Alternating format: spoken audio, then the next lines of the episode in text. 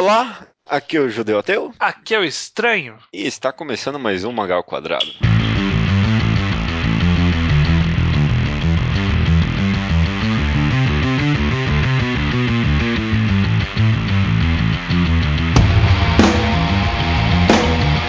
Olá, estranho, tudo bem com você?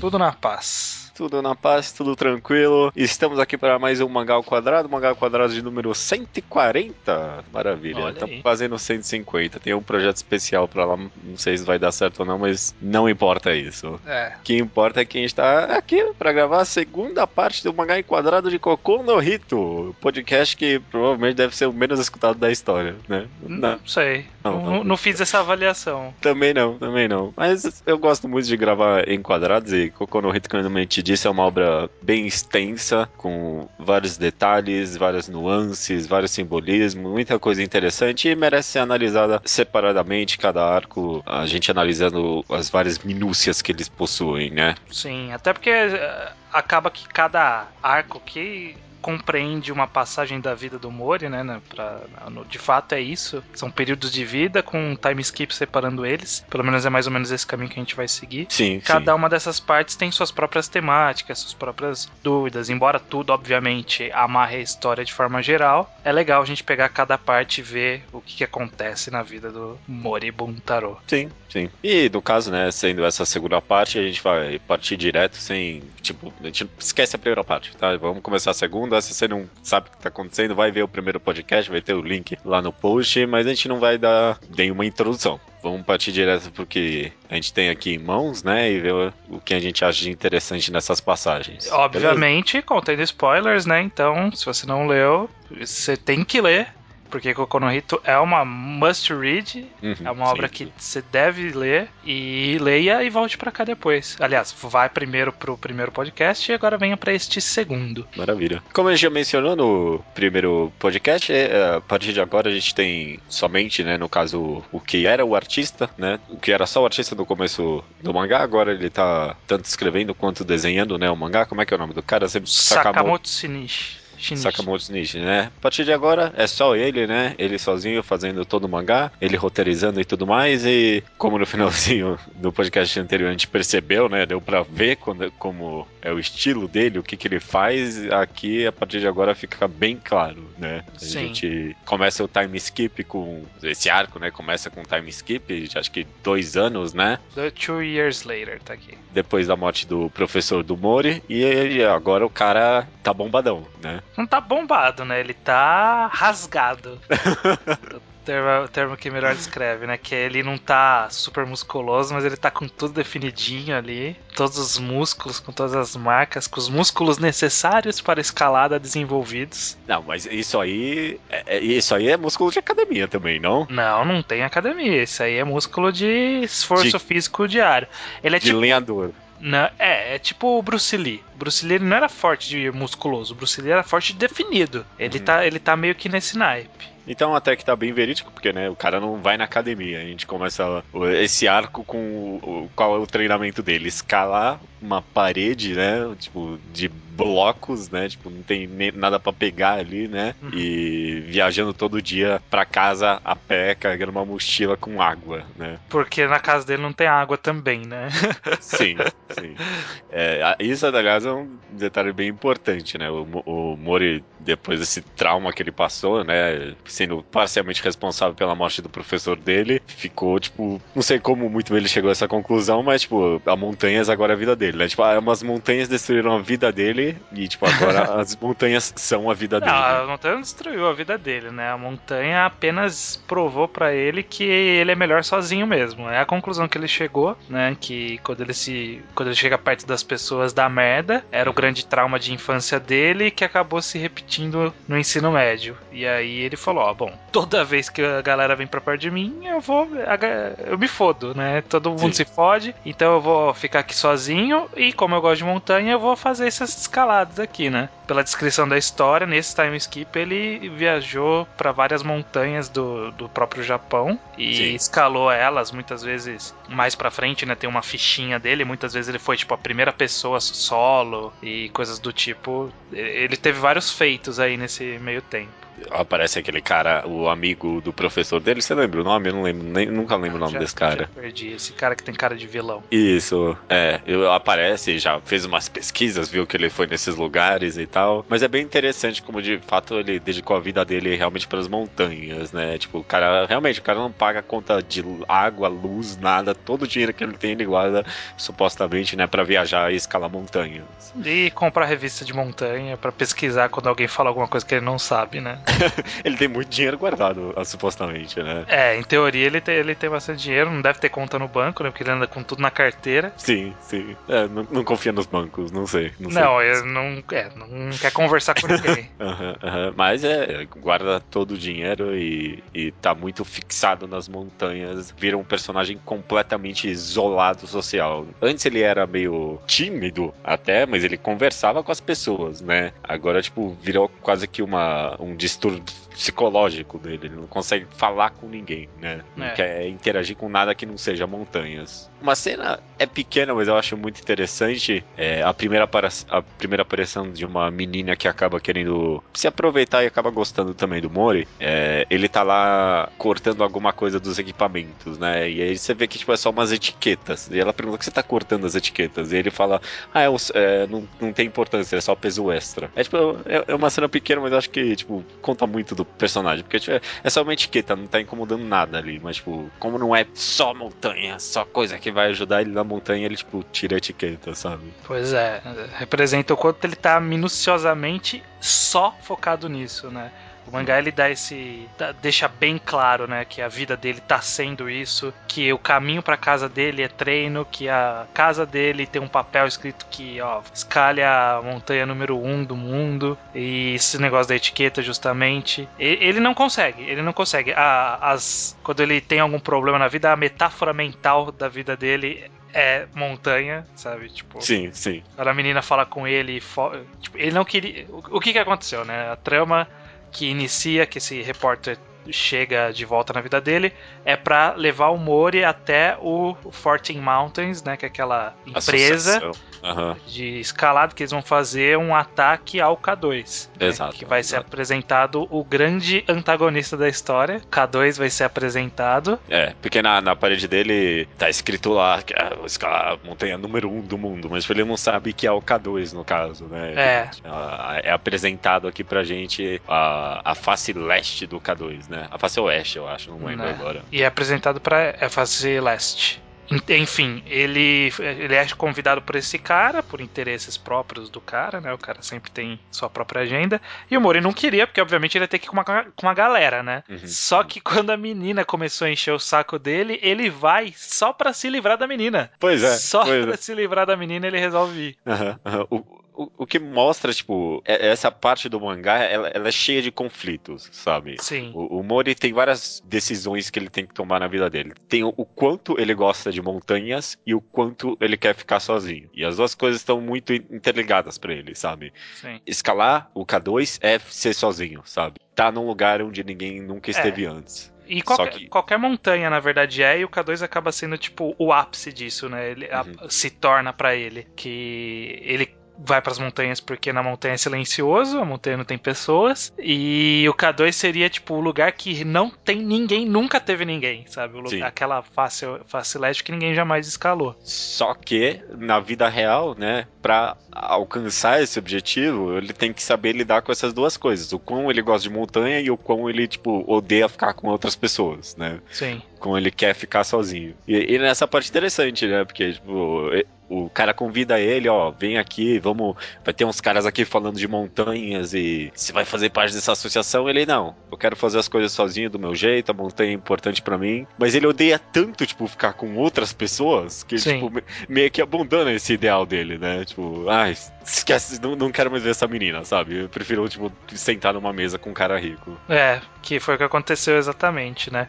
Antes o, o repórter lá deu um migué nele, convenceu ele a subir uma montanha para servir de show-off pra um outro cara, né? Que é o, o chefão lá, como que era o nome dele? Ah. O Ninomia. Ninomia. Ninomia. Era Isso mesmo. era isso. aham. Ele só, o cara tá de olho e fala: olha, realmente ele é muito habilidoso, ele mudou a rota pra não pisar nas plantas e tal. Impressionou o cara a ponto dele convidar de fato o Mori pra jantar pra poder apresentar esse projeto.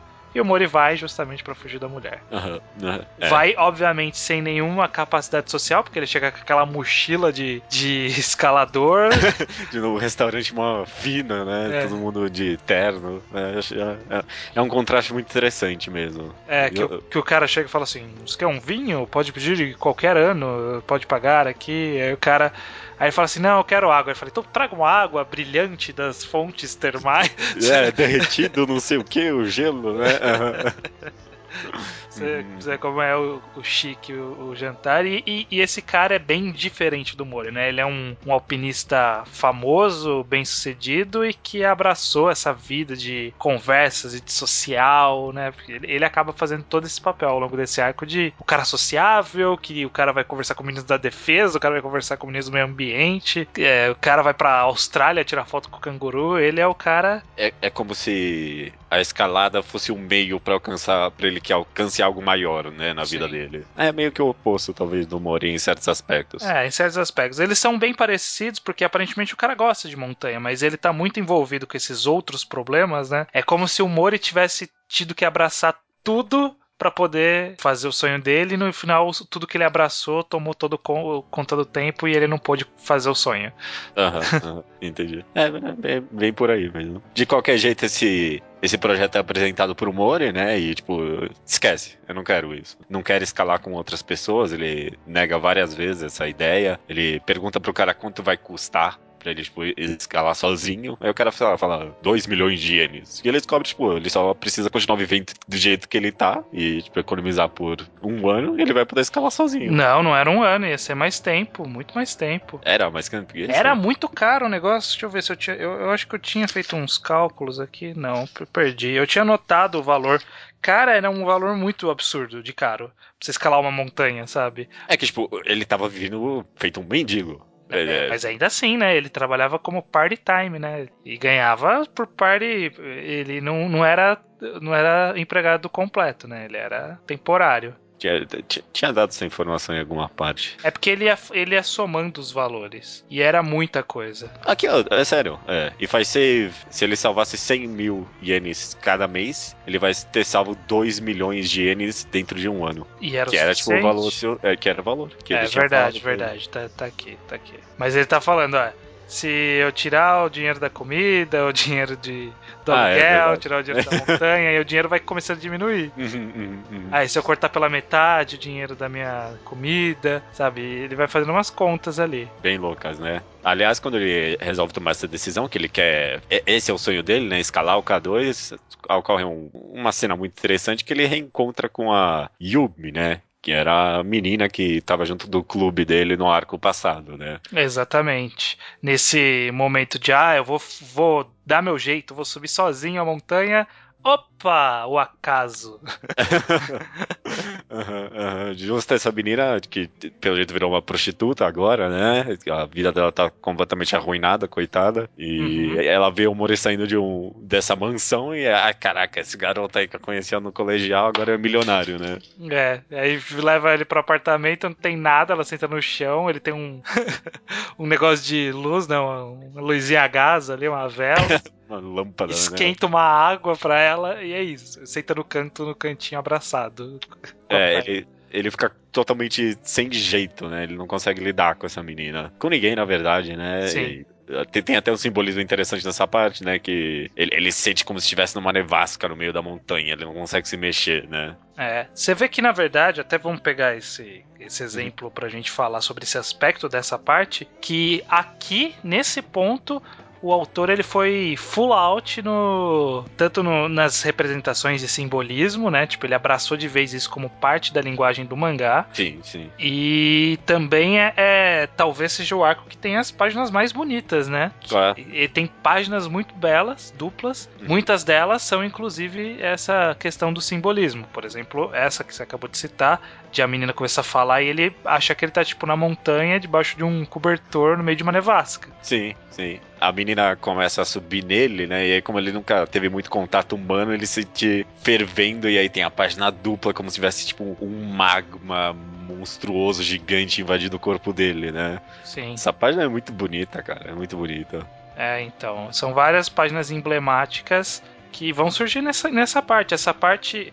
Você vê, né, que a gente tinha visto, sentido a diferença do finalzinho do arco que começou o cara a mostrar as asas dele. E aí, quando teve o time skip, é uma oportunidade do cara meio que contar do zero alguma história, né? É, obviamente tem uma parte pregressa, mas ele não tá precisando fechar as amarras de nenhuma história. Então ele pôde enfiar toda a, a estrutura simbólica que veio na mente dele. É, o cara é realmente um artista, né? E, e ele, ó, vou, vou vamos, vamos explorar o que eu sei fazer melhor aqui, né? Que é a arte. E aí ele juntou isso com essa ideia de simbolismo, né? De representar Sim. as coisas. E ficou, ficou muito bom, ficou muito bom. E falando nisso dele não ter amarras, não é como se tipo, ele completamente tivesse abandonado. É, acho que até por isso que talvez tipo, tenha um time skip. Pra tipo, pegar a história e falar, ok, beleza, o que, que eu vou fazer agora, sabe? É, vamos pra próxima parte interessante da vida do cara, né? Só que ele, tipo, não é como se tivesse esquecido, porque volta essa menina, né? Tipo, ele, ele amarrou meio que o arco com essa menina, né? O que, que aconteceu com ela? Ó, ela se fudeu e ainda por cima voltou pra atormentar o Mori, né? Sim. Então, tipo, foi bom, porque, ó, trouxe um negócio do. Não é como se simplesmente tivesse esquecido, trouxe, ganhou relevância agora e acabou, sabe? Eu não lembro. Acho que ela nunca mais aparece de novo na história. Parece, parece mais para frente. No... Ah, é, quando o outro cara volta. Também. É, mas uhum. é. Vale citar um pouquinho sobre isso que fudeu mesmo a vida da menina, né? Vamos falar um pouquinho que a coitada da menina que ela tava indicada pra uma faculdade, era super legal com todo mundo. Olha a vida que ela teve que seguir dois anos depois, sabe? Prostituta devendo dinheiro pra um cara que fica cobrando ela a cada cinco minutos, que fala que vai pachar ela, vai matar ela. E isso é culpa do Mori, de certa forma, né? Não foi só dele. Todo mundo tá, uhum. teve uma parcela de culpa. Mas, é, mas, o Mori, do jeito que ele é, que ele pensa que tudo é culpa dele, imagina o impacto. Quer dizer, a gente viu, né? O impacto que disso que tem na personalidade do cara, né? Sem dúvida. Eu acho que. O mangá, é porque é meio ruim porque o mangá pinta ela um pouquinho vilanesca demais nessa parte, sabe? Sim, sim. Até, até tipo nas expressões dela. Mas. E, e também no final ela rouba o dinheiro do cara, né? Uhum. Mas mesmo assim, é o que você falou, tipo, é, não é muito culpa dela, né? É tipo, ela, ela é muito vítima das circunstâncias. Talvez não é, foi correto ela o vinha. também foi um pouco, né? Na verdade é culpa de tudo é aquele fotógrafo, filho da puta, que tá novamente mexendo com a vida do Mori. Mas uma mensagem que eu tiro é que, tipo, por mais que o Mori queira fazer tudo sozinho e ser sozinho, ainda tem pessoas conectadas a ele, sabe? Sim. Tipo, sim. as ações dele. Não, não necessariamente ele, mas, tipo, as, a gente, sabe? Às vezes a gente quer fazer as coisas sozinho, mas no final tem gente que se importa com a gente, tem gente que de algum jeito ou outro tá conectado com a gente e, tipo, em nenhum momento, nunca, enquanto ele tava escalando, ele lembrou dessa menina, sabe? Sim. Mas por ele ter escalado e as coisas terem fudido do jeito que fuderam, impactou a vida dela também, né? Pois então, é. Então, tipo, não tem essa de completamente sozinho, né? Você tá conectado às pessoas e à sociedade de alguma forma, de algum jeito, o tempo todo. É, mesmo que seja só para trás, né? E, tipo, ele, realmente, ele um trauma gigante para ele, né? O cara tá, não consegue nem ficar com a menina, ele prefere ficar na chuva lá fora do que ficar na mesma sala que ela, né? Pois é. A menina mexeu com a mente do cara, tanto que, ou, novamente, uma menina fez ele aceitar voltar para pro plano do Fortin Mountains, né? De uhum. escalar o K2. É sempre mulheres, né?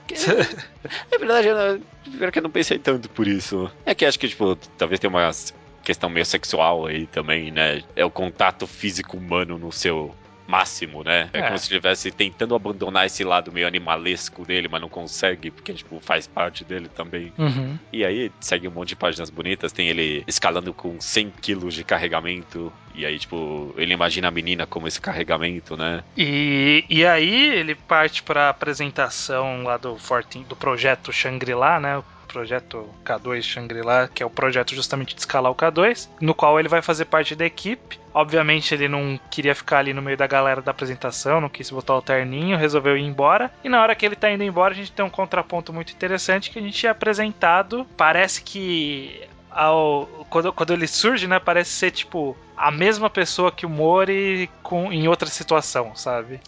é, é, um Mori mais extrovertido. Né? É, um Mori levemente mais extrovertido, porque o Mori tá saindo com a mochilona e roupa civil e o cara tá entrando com a mochilona, mas ele tá entrando ainda todo sujo, pingando, capacete na mão, sabe? O cara acabou de sair da montanha e foi pro rolê. É, e fala que tava procurando os cadáveres, uns negócios assim, É, né? Aham, Os amigos dele, ah, tava procurando os cadáveres de um amigo, mas já cheguei, já chega gritando pra todo mundo. aham. Aí você vê, caraca, mano, é, é, o, é o rival, né? É, é muito ar de rival.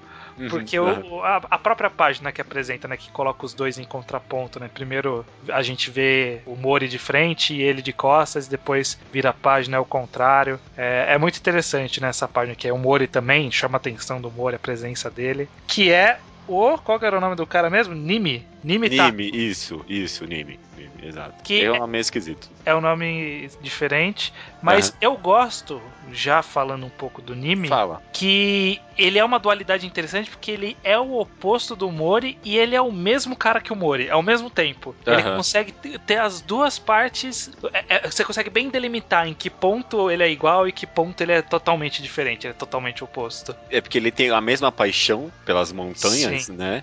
A Só mesma que- inocência, talvez, a mesma é, ingenuidade. Eles são os mais novos da equipe, né? Também. Só que o, o que muda, eles também têm origens pobres, né? O, o que muda é que ele não tem esse aspecto de solidão, né? De isolamento. Sim. Ele não tem problema de falar com as pessoas, de estar com as pessoas. Ele nem vê a montanha como tipo, um lugar pra ficar sozinho. É. Ele quer, ele quer encarar uma montanha quase como, como se fosse uma vingança, né? Na verdade, depois a gente descobre, tipo, con- é, não contra o pai dele, né? Mas contra a montanha, na verdade. Ele, ele meio que luta contra a montanha e o Mori, ele quer abraçar a montanha, de certa É. forma. É, o Mori quer, quer estar lá e o Nimi ele quer conquistar. Né? Ele quer Isso. chegar lá, conquistar a montanha, falar te venci, tudo por, por, pela questão do pai, que a gente vai conhecer depois, que o pai, o pai, entre aspas, mentiu que subiu a montanha porque não tinha ninguém lá pra ver, não tinha foto e tal. É, quando eu penso, é talvez uma visão que a gente acaba tendo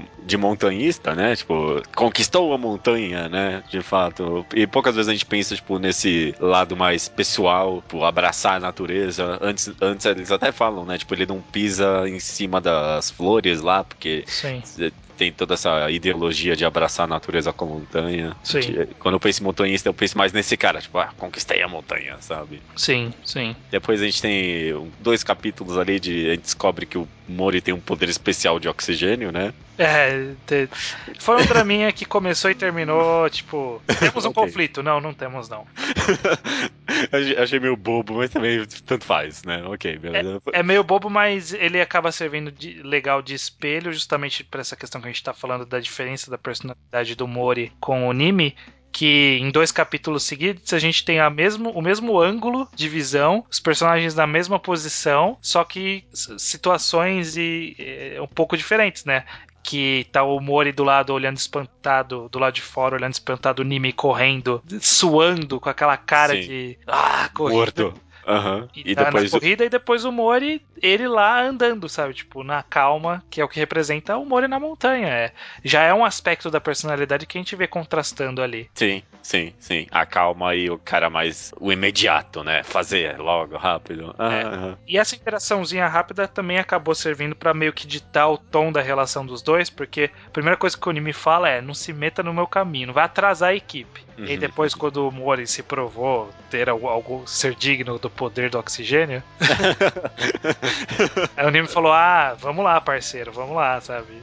E, Aham. e essa é a relação deles, né? Vamos lá, parceiro, mas não se mexe no meu caminho, mas vamos lá que você é brother, mas sai da frente que você é cuzão, sabe? E eu vou escalar o K2, não você, né? É, essa Todo relação nesse aspecto. que vai e volta nesse contato deles. Aí, aí é- tem um monte de apresentação de personagem. Acho que não sei se nessa parte seria interessante falar um por vez, um pouco. Eu acho que a gente passa por, pela personalidade rápida de todos, pelo menos do que é apresentado, né? Tem o. É, é que eu não vou lembrar o nome dele. Komatsu Tatsuji, o velho. É, tem, tem um velho que perdeu alguns dedos, né, do pé, todo, é. então, na verdade, bem um pé. Depois mostra o pé dele, é muito feio, né? Sim, sim, é feio demais. Uh, mas é um velho bravo, japonês bravo do caramba, baixinho e anda com umas muletas. Que adora fazer teatrinho, pelo jeito, né? Porque toda hora mete esse teatrinho. Mas uhum. na verdade a gente descobre que ele é meio louco mesmo, no final. Não é, é ele, né? não é que ele gosta de fazer o teatrinho, né? Porque ele aparece pro Mori falando: Ah, amigo, vem cá, eu vou te mostrar como é a montanha. Porque o Mori não sabia que o cara tava na equipe. Ele falou: Ah, uhum. mas você sobe aquela pedra ali pra mim? Aí o Mori não consegue. Aí o velho vai lá: Aqui, caralho, é assim que sobe. vai, tem 30 segundos pra subir. Uhum, mas na conversa que eles têm antes, tem uma página que eu acho que é muito bonita, muito emblemática do mangá também, que é o Mori de mochila olhando para cima numa página dupla falando que eu também venho pra montanha para ser livre. Uhum. É que o velho fala alguma coisa similar, né? Que ele gostava da montanha e tal. E é isso, é o Mori, tipo, sentindo a montanha. É, é, é uma página dupla que reflete exatamente a, a, personalidade, reafirma a personalidade do Mori pra gente, pra gente lembrar, olha, realmente ele tá aqui pela montanha, sabe? Por nada mais. Só isso, ele quer se livrar das amarras sociais, né? É. No caso. Ele vem ele... aqui para ser livre e ele gosta disso, sabe? É a montanha pela montanha, né? Isso. Também tem. Só personagem chato nessa parte, diga-se de passagem, né? Tem um garoto que é um tem um cara que é um riquinho ali, né? Que a primeira coisa que ele fala fala quando aparece é eu posso dinheiro. te vender isso aqui por dinheiro. É, é o cara do dinheiro. Fala. Ok, beleza, né? E um, e um outro cara ali que acaba ficando, acaba ficando um pouquinho mais apagado, né? É. E aí depois a gente descobre um monte de coisa sobre ele. Isso, Kunieda, que é um médico que fica na dele, né? Inicialmente o cara quietinho na dele e é isso. Mas aí na, na hora que tem o. O que acontece, né? Eles se reúnem, né? Esses quatro, cinco, né? O velho, o loirinho do dinheiro, o médico chinesinho, né? Com o olhinho bem fechado. Sim. O Morionimi se junta para fazer tipo um treinozinho ali numa montanha de alguns dias. E aí tem o, o, drama do cara fingir que roubou o dinheiro, né? Do, do loirinho. Quem roubou a carteira, né? Quem roubou a carteira, né? E cria esse drama. E a gente vê um pouco dessa personalidade desse cara que você falou apagado, que na hora falou: Não, dá sua mochila aí pra gente dar uma olhada. Relou no cara, o cara ele dá um tapa na mão e fala: Não rela em mim. Aham, uhum, aham. Uhum. E, e, o cara depois fica, tipo, meu, vocês ficam discutindo quem roubou a carteira aqui nessa montanha, eu podia empurrar aqui todo mundo e ninguém nem ia saber, sabe? É. Uhum, uhum. Ele é meio psicopata até, talvez. É, mas aí é legal também que esse comecinho também mostra novamente a interação que vai surgir a partir da montanha, né? A relação do Mori com a sensação de estar tá com um grupo, né? Uhum, que é uhum. muito bem representada na página em que a galera tá conversando e ele se imagina sentado num cruzamento. Exato. Essa página é muito boa, cara. É muito boa. Você vê que o simbolismo, ele, ele é tão... É, é, você ele é falou é tudo no começo. Ele é ótimo, né? Ele é ótimo e ele é óbvio também, né? Mas ele é ótimo. É. Mas é que, é, é, você falou tudo no começo, é, é, tão constante que, tipo, é mais do que um simbolismo, sabe? É, tipo, é uma característica da obra, né? É, passa a ser, passa a ser parte da linguagem. A gente espera, uhum. em algum momento, ter essa quebra de vamos sair da realidade e mostrar o sentimento do Mori. Que é, na verdade, se você for parar pra pensar, é uma forma muito elegante e, obviamente, muito bem feita de você conseguir expor melhor os pensamentos do Mori, que é o protagonista silencioso, sem meter muita fala, uhum. né? Porque o Mori ele não é um personagem de muitas palavras, mesmo em pensamento. Em pensamento ele tem algumas, em alguns momentos ele acaba pensando muito mais, né? Naquela parte que ele quer falar a coisa, ele fica pensando pra caramba. Mas a melhor forma de você representar como, como tá o pensamento dele não é falando assim, caralho, a Garala tá, fa tá falando aqui, eu queria estar sozinho. Não, vamos mostrar como ele tá se sentindo. Uhum. São representações de sentimentos, né? E o Sakamoto Shinichi, ele tem um time ótimo para isso, porque ele consegue, na virada de página, te pegar no. Puta, é isso mesmo, né? Porque na uhum. página anterior dele, ele dá um. Ele mostra o olho do, do Mori, tipo, olhando pra galera. Aí afasta e mostra que ele tá, tipo, sentado no cruzamento na página seguinte. Sim, é, isso. É, é, é, o, o, timing é excelente em todas as partes, na verdade, que tem simbolismo. No capítulo seguinte é aquele que tem cheio de páginas bonitas, dele olhando, acordou mais cedo, viu o céu estrelado, cavalgou um cavalo branco, sabe? É. É meio, é meio musical até, você sente a felicidade junto com o Mori e, tipo, numa virada de página, as pessoas. É. Então ali as pessoas, tá lá o cara reclamando cadê o dinheiro dele. E aí fecha o capítulo, sabe? Com cara de bosta, né? Uhum. Uhum. É, é é forte, sabe? Eu acho Sim. que, tipo, o, o pacing dele é, é muito preciso. É muito Sim. preciso e você sente. Você, tipo, mano, eu queria continuar vendo as páginas bonitas em vez de ver essa cara feia desse cara rico aí. É, da galera querendo brigar logo em seguida, o cara sem, sangrando de ter tomado um soco, provavelmente. Nesse capítulo também tem uma página. É que não, é, não representa muita coisa, mas é a minha, acho que é a página mais bonita para mim do mangá. É, que, é a página que tem uma coluna cervical saindo da montanha. Acho essa página muito bonita. É, tem, mais pra é, frente aí, né? Um pouquinho, né? É o próximo capítulo já. É, tipo, uhum. é, é, não, é, tem um simbolismo ali, mais ou menos, mas eu só acho muito bonita mesmo. Sim, é muito bonita e ela meio que tá ali para justificar, tipo, o Mori, depois de toda essa merda, por que, que ele ainda vai? Por causa disso, né? Ele olha pra montanha, é isso, é isso que eu vejo. Eu vejo arte, eu vejo. Eu vejo o mundo ali e é o que eu quero. Uhum, mesmo uhum. com essa, com essa galera escrota aqui do meu lado. Enquanto isso, né? O mangá vai e volta bastante, né? Ele na montanha e ele na sociedade, né? Na sociedade, depois disso, a gente, a gente descobre que o chefe dele tá tentando forçar para cima dele a garota que trabalha com ele, né? Na verdade, primeiro a gente tá vendo que a economia tá numa merda, aparentemente, né? Um monte de gente sendo mandada embora. Uhum. E o Mori, como ele era um bom trabalhador, ele trabalhava mais e não cobrava hora extra. É, sim, o cara sim. queria manter ele lá. Só que aí ele tentou forçar essa mina. Não sei por que, que o cara tentou forçar a mina, sendo que ele tava comendo a mina. Não, eu não entendi qual é o esquema desse cara também. Qual era, tipo, o twist? Eu não sei, eu não sei. Não sei qual era a ideia. Eu acho que, do, acho que ele tava tentando ajudar o Mori no fundo, talvez, tipo. Ele viu esse cara sozinho, ó, deixa eu arranjar um, uma amiguinha pra ele aí. É. Ele achou que, tipo, ia fazer bem pra ele, né? O cara não entendia nada do Mori, no caso. É, não entendia nada mesmo. É, acontece. Eles acabam decidindo voltar, né? Eles desistem da, da escalada por causa. Porque o, o velho, que na verdade é o vice-líder, né? O segundo depois do, uhum. do, Como é que é o nome do cara lá? Já esqueci. Do Ninomiya é, Ninomiya, falando, ah, vocês cagaram tudo, vamos voltar aqui no inverno e fazer essa porra direito, né? É, vamos fazer. Na verdade, assim, é parte do treino, né? Eles falam, a gente uhum. vai fazer um treino. Nosso treino é atravessar todas essas montanhas, era uma cadeia de montanhas lá fodida, que ninguém nunca tinha feito essa, esse pra negócio. Falou, isso aqui a gente vai bem no meio do inverno, porque a gente quer treinar pro K2, a gente vai ter que conseguir dinheiro pro patrocinador, né? Dar o showzinho, não sei o quê. Então vamos lá.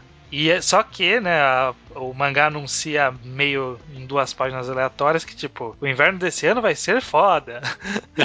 Mas, tipo, em um quadrinho ele fala isso e aí, tipo, termina um capítulo com neve, você, fala, você nem se liga, né? Tipo, olha aí, tá ok, né? E aí ele transita já logo em seguida pro Mori na montanha e aí a gente começa de fato o, a escalada, o né? cerne do, do, do, arco, né? Que é essa jornada, né? Aliás, a página do Mori saindo da neve e olhando a montanha nevada, a montanha é linda. Aham, uhum, muito foda, né? Muito foda essas páginas, como eu falei, esse, esse, capítulo tem várias páginas fodas, aí tipo todo mundo saindo e vendo essa galera reunida, você fala, olha como eles são estilosos, quero escalar montanhas também. Dá vontade mesmo, né? Dá Ver vontade. essas paisagens. Ah, não tanto, não sei. Não, pra mim não. É. Eu acho que esse essa parte tem dois aspectos interessantes, né? Primeiro tem o Mori com as pessoas, né? Tipo, esse, esse lado que tá sendo explorado e vai continuar sendo explorado. E segundo, que, tipo, é só, só é emocionante, sabe? É tipo, como se fosse um filme de escalada, sabe? Sim, tipo, sim. Escalada é um negócio emocionante, como se fosse aquele, sei lá, Cliffhanger ou, sei lá, qualquer outro filme desse, sabe? Risco total, qualquer merda do tipo. É. Tem esse aspecto, sabe? De filme de escalada. Só que, plus, né? Tem esse negócio, vamos ver como é que as pessoas são de verdade, né? É, como que a gente vai relacionar uma pessoa com a outra aqui e como o Mori vai lidar com isso. E é interessante porque logo após começar esse arco, a gente começa já no volume seguinte, que, que, que eles começam a escalada, na verdade, sim, acontece, vamos, vamos escalando, aí o Mori começa a ganhar preferência, e o Nimi fica com invejinha, fala, eu vou na frente, aí comete um deslize lá e quase mata o loirinho, né? Mano, os caras decidem continuar, né? Não, porque justamente, né, aí que uhum. tá, começa a se construir qual é o cenário real, e o cenário real é, a gente tem uns patrocinadores aí, se a gente der merda aqui, a gente perde a, a ida pro K2, e todo mundo aqui uhum. quer ir pro K2, cada um pelo seu motivo, né? Todo é, mundo mostra que, sua motivação mostra que todo mundo realmente tem uma convicção forte ali para ir pro K2, né? Sim. E é uma etapa aqui no caso. É, mesmo o cara interessado em dinheiro, ele quer escalar a montanha. Ele não tá, tipo, indo pela fama e pela glória, sabe? Tipo, ter dinheiro é uma característica dele. Ter dinheiro e ser metido com dinheiro é uma característica, mas ele também gosta de escalar, sabe? Tipo, todo mundo ali tem alguma conexão com a montanha de fato. Sim, umas mais sim. fortes ou não. Então, você vê que eu gosto como não é forçado isso, sabe? Tipo, temos o vilãozinho, que é o cara que ele só tá aqui pelo dinheiro, só tá aqui pela fama. Não, todo mundo tá ali pela, por escalar. Uhum, mas uhum. eles têm suas personalidades que são escrotos também. Até o Mori, inclusive, né? Sim, até o Mori. É, porque as pessoas tentam conversar com ele ele não, não fala nada, nunca dá, dá a opinião foda. dele. É. Nunca dá a opinião dele. É. E ele acaba soando até um pouco metido nesse aspecto, né? Sim, Imagina se eu estivesse num grupo que, tipo, o cara não fala com ninguém, eu ia achar que ele é meio metido, sabe? Sim, sim. E, enfim, e aí, quando acontece esse incidente que machuca o cara, a gente vê uma técnica narrativa que vai ser constante ao longo desse arco. Hum que é a transição entre o mundo real e a montanha. Vários pontos diferentes do, do mundo real, né? A montanha também é real. Sim. entre a, a vida sociedade. embaixo da montanha e a vida na montanha, em tempos diferentes e interrelacionando os dois. Então a primeira coisa que a gente vê, por exemplo, é um flashbackzinho rápido justificando que o cara é médico lá, o Murata, que na verdade é Kunieda lá o nome dele. Sim. É sim. Kunieda, mas o nome dele real é Murata e tal tem essa primeira transição e dali para frente vai ocorrer bastante disso. De olha, como que que a gente vive fora daqui e como está nosso relacionamento aqui na montanha. Ele vai seguindo a montanha meio que cronologicamente e aí o relacionamento ele vai. Ele vai intercalando muito aleatoriamente os acontecimentos, mas é muito bem encaixado pro ritmo da história. Sim, sim. Ele, ele, ele sabe fazer isso bem, o Sakamoto. Ele, sim. tipo, cada personagem tem um momento ali, né? E, sim. e ele sabe colocar esse momento muito bem. Por exemplo, logo em seguida acontece, acontece um monte de coisa que é, é relevante, mas nem tanto. Mas um grande twist agora é os caras estão presos na montanha, numa nevasca, e alguém tem que ir num depositório ali, né? Né? É, buscar e, suprimento, porque senão vai acabar e todo mundo vai morrer. Ele, ele, todo mundo briga e aí resolve que o Mori e o Bini, né? Nimi. Nimi vão ser os caras que vão lá, né? E, e, e, nessa ida a gente é apresentado o flashback dele. E ele explica a situação, né? O pai dele supostamente mentiu, não se sabe, né? Nunca foi revelado, né? Se o cara mentiu ou não sobre ter feito a escalada de uma montanha ali, né? O K2, inclusive. E, e aí a gente descobre a motivação dele. Ele, ele quer escalar o K2 para provar que o pai dele estava certo, ou pelo menos para se vingar da montanha que destruiu o pai dele, né? Sim, sim. E aí a gente justamente vai sendo levado em paralelo a isso, né? Mostra o flashback, mostra o acontecimento da montanha. Mostra, mostra o flashback da namorada, mostra o acontecimento da montanha. Isso vai ser uma constante ao longo desse arco todo, daí para frente. E é uma técnica dinâmica narrativa muito boa, né? Porque ele vai dando o background conforme ele vai avançando. E... É, e, e não é jogado também, né? Não é jogado, sempre é... tá encaixado nessa né, mudança. Ele, o cara, tipo, tá transando e aí consegue, tipo, alcançar o, o negócio lá, sabe? É. é. é. tipo, sempre tem uma conexão com o passado. É, é, muito complexo, cara. Eu acho muito bem feito. É muito, muito bem, bem feita essa transição. Uhum, porque, uhum. porque é muito importante que isso seja feito de uma forma natural e que justamente condiza com a linguagem do mangá que a gente tá falando. A gente já tinha transições para um mundo mental do Mori. Sim. Que é sim. uma transição X. Então a gente já estava meio acostumado com essa possibilidade de transição. Agora a gente está trazendo transição pro passado. E aí a transição pro passado, a gente tem que tomar cuidado pra gente não confundir os tempos, né, que as coisas estão acontecendo. Obviamente, como os lugares são bem distantes um ponto do outro, a gente não confunde. Mas tem que ter esse cuidado. E o autor tem esse cuidado. Isso que é muito bom. E continuando a falar tecnicamente, tem várias camadas do negócio, sabe? Porque é uma leitura, o cara constrói de jeito que é uma leitura que você consegue ler bem fluidamente e entender o acontecimento. Mas uhum. tendo uma análise bem minuciosa, cara, você, você encontra cheio de, tipo, interconexões que o cara vai fazendo entre os quadros, sabe? Sim. Tipo, você pode ler isso de boa e entender, ah tá, ele pegou a ferramenta lá e conseguiu alcançar. Mas se você for lendo os interquadros, vai ficando bem interessante a análise. Aliás, falando só um pouquinho do do plot, dessa parte específica, né, do Mori do Nimi ali, é um, é um contraste bem interessante, né? A gente, a gente foi falando que o mangá foi construindo muito para isso, e aqui tem mais uma construção, que é os dois estão lá, estão no tal depositório ali, e, e fica mostrando o tempo todo como o Mori está sendo empurrado pelas pessoas na vida real, né? É, como ele. Co, como foi a transição entre terem combinado essa viagem e chegar à viagem de fato, né? O que, que aconteceu? Uhum. Que a empresa fechou, que a galera foi começar a mandar embora, que a menina primeiro foi mandada embora antes da empresa fechar e ela queria ir morar com ele. Sim, ele é que tipo, não consegue falar não pra ela, né? É. E aí mostra ele também não conseguindo falar não pro cara quando ele falar, ó, oh, só vou lá e vou voltar rapidinho, tá? Você vai cortando o gelo aí. Eu Que, tipo, ele não consegue falar não pras pessoas, né? É, ele não consegue expressar a opinião dele. Ele fica é, até simbolizado isso na, na página em que ele tenta primeiro abaixar o volume da menina, né? Apertar o mudo. Aham. e depois, quando ele tenta escrever o papel, tipo, não, não, não é isso que eu tô querendo dizer. Eu quero dizer, é, não, não, peraí, peraí. E aí ele não consegue falar. É isso que, essa que é a mente dele, ele tentando achar as palavras certas e nunca tem. Nunca tem, nunca consegue, né? Nunca consegue. A- até o momento que, tipo, ele. É é agora. É agora que eu vou fazer, né? E ele fala pro cara, não, eu vou ficar aqui. É, a gente vai morrer se a gente for. Aham. E foi a decisão errada. É, foi de- na hora que ele resolve se manifestar, ele se manifesta e, e erra. Aham, Eu, eu, eu gostei tanto disso, cara. Eu- eu- tipo, porque é, é- é uma construção, sabe? Porra, mano, é isso, é agora, é- ele, ele vai fazer. E aí você pensa, pô, vai ter uma recompensa, né? Só que ele, ele só se fode. Ele só se pode.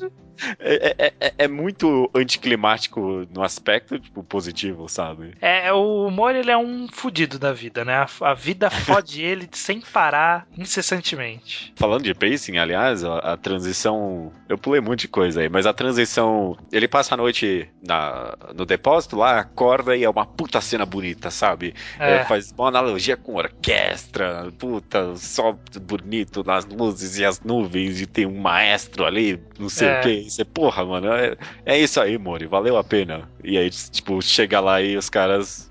Não, se fudeu, cara. essa filha da puta, né? Ele Aham. achou que ele ia abrir a cortina e falar: Galera, cheguei, vem, todo mundo ia abraçar ele. Não, fudeu, fudeu sua vida, cara. Aham, aham. E agora ninguém mais curte você. E ninguém curte mais ele mesmo, É, até então. o final, final, quase praticamente. Pois é, justamente porque ele tomou essa decisão de ter ficado. Obviamente o Nimi foi meio cuzão também, né? Ele é muito cuzão a partir de agora, né? É, o Nimi ele, ele dá várias filhas da putagem daí pra frente. Tem uma cena logo em seguida, eles acordam e todo mundo começa a fuder com ele e aparece a filha não sei de quem do, do presidente ali, né? É, na- parece, na verdade parece o presidente. É, é que assim, né? Eles Sim. tinham combinado de encontrar com o Ninomiya lá pra ele seguir a jornada com eles. Aí o cara foi de helicóptero lá para o ponto onde eles estavam. Só que chegou uma mina lá que na verdade ela é da mesma empresa, uma esquiadora. Ela é filha de não sei quem. É É, isso aí, filho de não sei quem. filha de não sei quem. E é a única mulher que eles veem em não sei quantos dias dessa jornada, né? E aí ela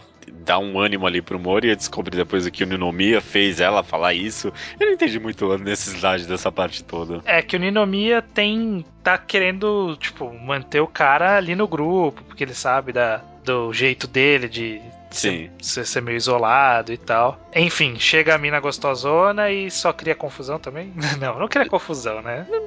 Então eu achei que tipo, não, Não serviu pra muita difer- coisa, Não né? serviu pra muita coisa, né? É, isso é verdade. Mas tanto faz, é uma partezinha ali. É até interessante, tem várias páginas bonitas também, né? É, tem página que o cara chega e olha pra todo mundo meio com cara de fudido. Fala, ah, parece que vocês passaram por algo, por bastante coisa aqui, né? Aham, aham.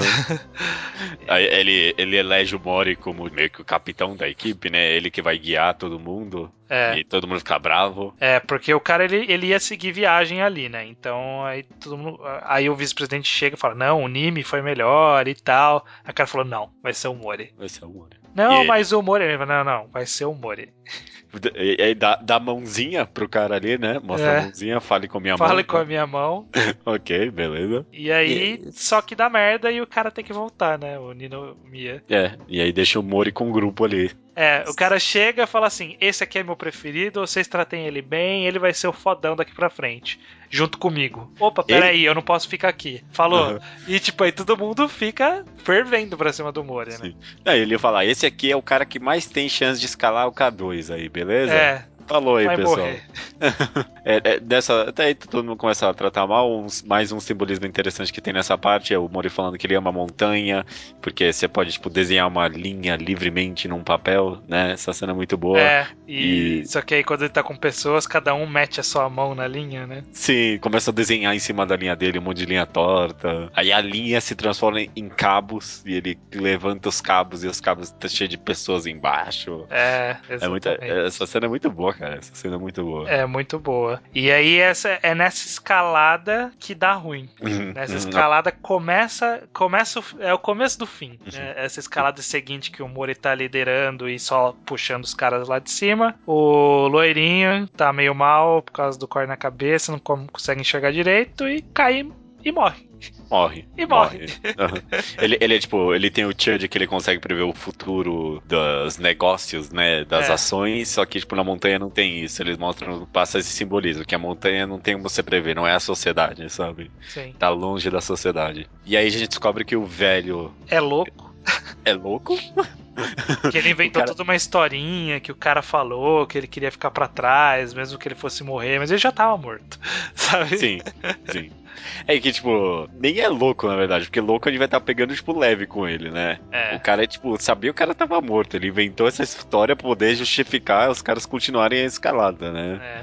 Não, a gente tá vingando o cara aqui, né? Sim. A gente tá honrando a memória dele. E eu acho muito interessante como revela essa mente de escalador, né? Montanhista. Uhum. Que o cara morreu e a discussão dos caras é: puta, e aí? A gente desce com ele ou deixa o cara aqui? Sabe? Ninguém tá tipo, nossa, que dó, morreu, meus pêsames, vamos fazer um funeral. Não, sabe? Tipo, e aí, galera? O que a gente faz com esse cara morto aqui?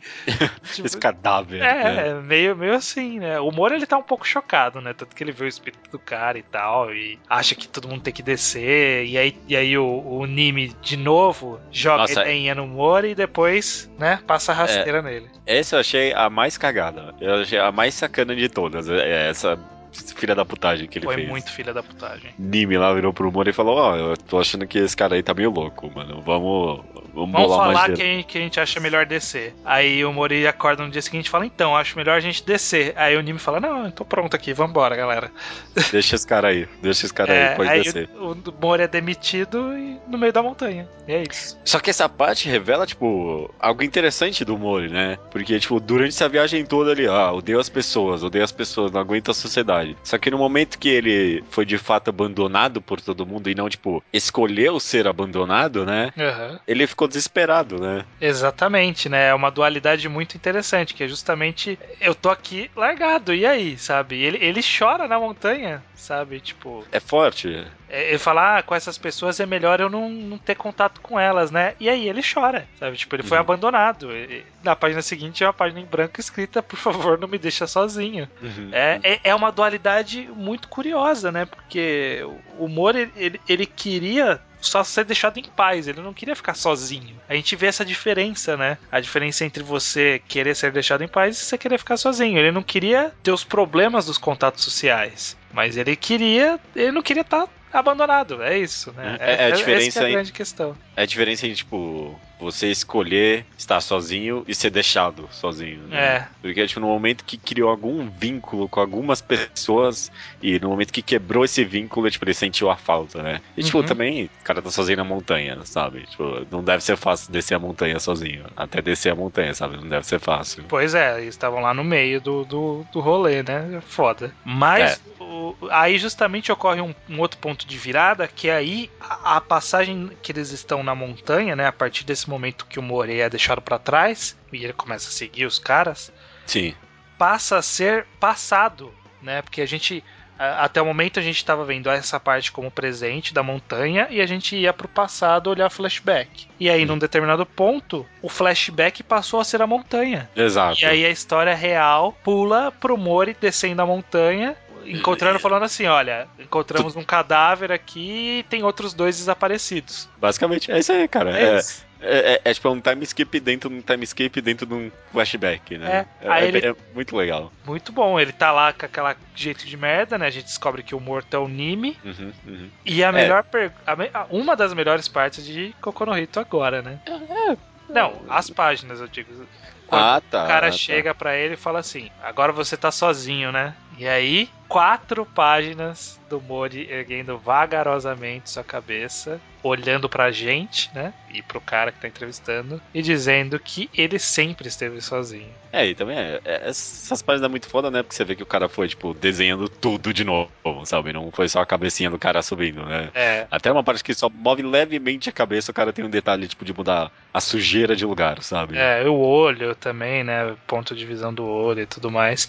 E você vê, e aí nessa hora que ele ergue a cabeça, a gente é apresentado a um novo Mori. Uhum. Porque o Mori que a gente acabou de ver sendo abandonado, chorando de ter sido largado, é um outro cara agora. É Sim. um cara que tá fudido.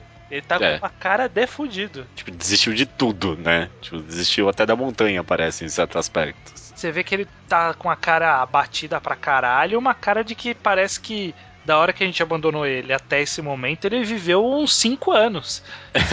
Parece que ele mudou mais nesse período de tempo do que nos dois anos em que a gente Do time pulou do skip, time né? skip, né? É, mas é interessante, né? Uma página só, mas dá pra tirar bastante conclusão. É, é, uma, é uma cara, tipo, de abatimento, mas de convicção ao mesmo tempo, sabe? Ai, mais ou menos. Ele tá com um olho bem de. Olha que fisionomia incrível, né? Esse cara desenha pra caralho. Puta que pariu. Mas olha pra esses olhos, tipo, meio vazio, sabe? Parece que tem um vazio. Um tá, tá olhando, mas não tá olhando, sabe? Sim, sim. É, eu, eu digo convicção no sentido de que agora ele sabe que ele é sozinho, É, sabe? é. Parece que ele abraçou isso. Por isso até que ele tá tão acabado desse jeito, né? Ele abraçou Aham. que é isso. Acabou, né? Agora eu tô. Quando ele diz eu, eu sempre estive sozinho, é isso. É, é, é a conclusão que ele chegou por, depois desse acontecimento. Uhum, né? uhum. É, é tão simples, né? Mas é tão eficaz essas quatro páginas, né? É, é muito bom mesmo, cara. É muito bom mesmo. Sim. Logo depois disso a gente vai pouco pra frente, mas não totalmente. É um pouco, tipo, volta um pouco, mas não pro começo, né? É, Volta pra já ele com o Nimi numa cabana e o Nimi, tipo, quebrou as tudo. duas pernas, tem Não que mijar no baldinho, Tem que mijar num copo que eles também usam pra tomar beber água. água, e, e mija sangue. E mijar sangue. Cê- tipo, você sabe, esse cara vai morrer. né? É, ele tá pra morrer, né? A gente É. já sabia, né? Já tinha identificado o corpo dele. E aí a gente vê o, o que, que se passou nesse momento, né? Que o Mori ficou preso com ele e o Mori ficou com ele até o cara morrer. É, tá interessante isso, né? Porque o próprio Mori meio que fala que talvez ele, ele ficou até o final porque ele seria mais digno pra ele morrer ali com o cara, né? Ele É. queria morrer com o cara, na verdade. Com é um essa. amigo, né? Ele, ele passa a considerar o, Mini, o Nimi um amigo. Mesmo não sei se ele cara- falou da boca pra fora ou não, mas ele falou isso. É, bom, não sei. Eu acredito no, no Mori. Eu, só- eu só acredito que o Nimi não tinha nada de amizade ali no final das contas. Não, é. O Nimi ele tava naquele estágio, tipo, tô morrendo, não quero ser abandonado, por favor, não me deixa sozinho, né? Tá desesperado, né? E É. trata, tra- trata o Mori meio mal também, né? O Mori Sim. derrete gelo pra ele na mão dele e ele, tipo, não vou tomar água da sua mão, cara. É. Tá morrendo. Mas é, tipo, ele sabia que ele ia morrer também, né? É muito legal que ele, Nimi fica esse tempo todo contando histórias, né, do passado dele pro Mori, da vida dele, da namorada. E aí tem uma página que ele tá falando que a menina tem um rosto lindo, que ela sempre tá sorrindo. E aí a página é da menina desesperada de saber que ele morreu. E esse vai ser uma constante, na verdade, né? Toda vez que alguém morre durante esse arco, vem alguém, tipo, algum parente, alguém conhecido daquela pessoa falar com o Mori, né? Acho que foi só mais uma vez. Só mais uma vez, na verdade, né? Verdade. cara? Mas de qualquer jeito, tipo, pra mim reveste essa temática de, tipo, o Mori queria so- ser sozinho, conseguiu ficar sozinho porque todo mundo morreu, mas mesmo Uhum. assim, tipo, tudo que ele fez afetou outras pessoas, sabe? Sim, Mesmo todo mundo morrendo, ele ainda não conseguiu se livrar, tipo, das conexões sociais. sim, sim. E ele até ganhou umas, né? Porque o cara mesmo fala, esse é o fardo de quem vive, né? De, de sobrevivente. você tem que carregar o fardo de quem morreu. Exato. É isso que exato. acontece. Aí a gente vai descobrir por que, que aconteceu o que aconteceu, né? Porque o Mori começou a seguir a equipe e o Kunieda, que é o outro carinha lá, começou a pirar. Uhum. Porque ele tinha um passado lá de que um- de perseguição. Na verdade é que ele aparentemente matou um menino, amigo de infância, e aí o pai desse cara tava perseguindo ele, e ele tava fugindo desse pai. Sim. E aí sim. ele começou De nome, um monte de coisa. É, aí ele começou a ver no Mori seguindo eles a figura do cara seguindo, né? Uhum. É, ele tava sofrendo hipotermia, né? Diga-se de passagem. Também, também. Aham, E aham. aí ele tava indo na frente, cometeu vários, vários erros que não deveria, resultou no desabamento, né? É, exato, exato. A avalanche. No caso, tipo, tanto o professor quanto esse cara morrem, né? Aparentemente na hora, praticamente, né? É. Eu não lembro agora direito. Ah, Eles morrem ali no, no coisa, porque na hora que tem o desabamento eles se separam, né? O que tem o avalanche e o, o coisa fica com É, ele, e aí os outros caras ficam pra um outro lugar que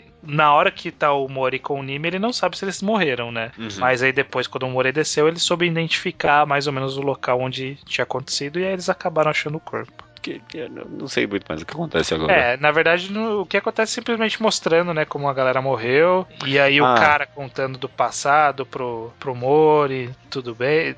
Ah, é até uma coisa interessante, né, que o cara, o, o cara que tava perseguindo o Kunieda, que é o Uhum. pai do amigo, Ele tava. Ele foi procurar o Mori falando, ó, que ele falou alguma coisa no leito de morte, né? Tipo, ele comentou na montanha e tal. Porque quando ele era mais novo, ele matou um amigo na montanha, só que não tem prova, porque o que acontece na montanha, ele fala, montanhas são portas fechadas. O que uhum. acontece na montanha, só a montanha sabe.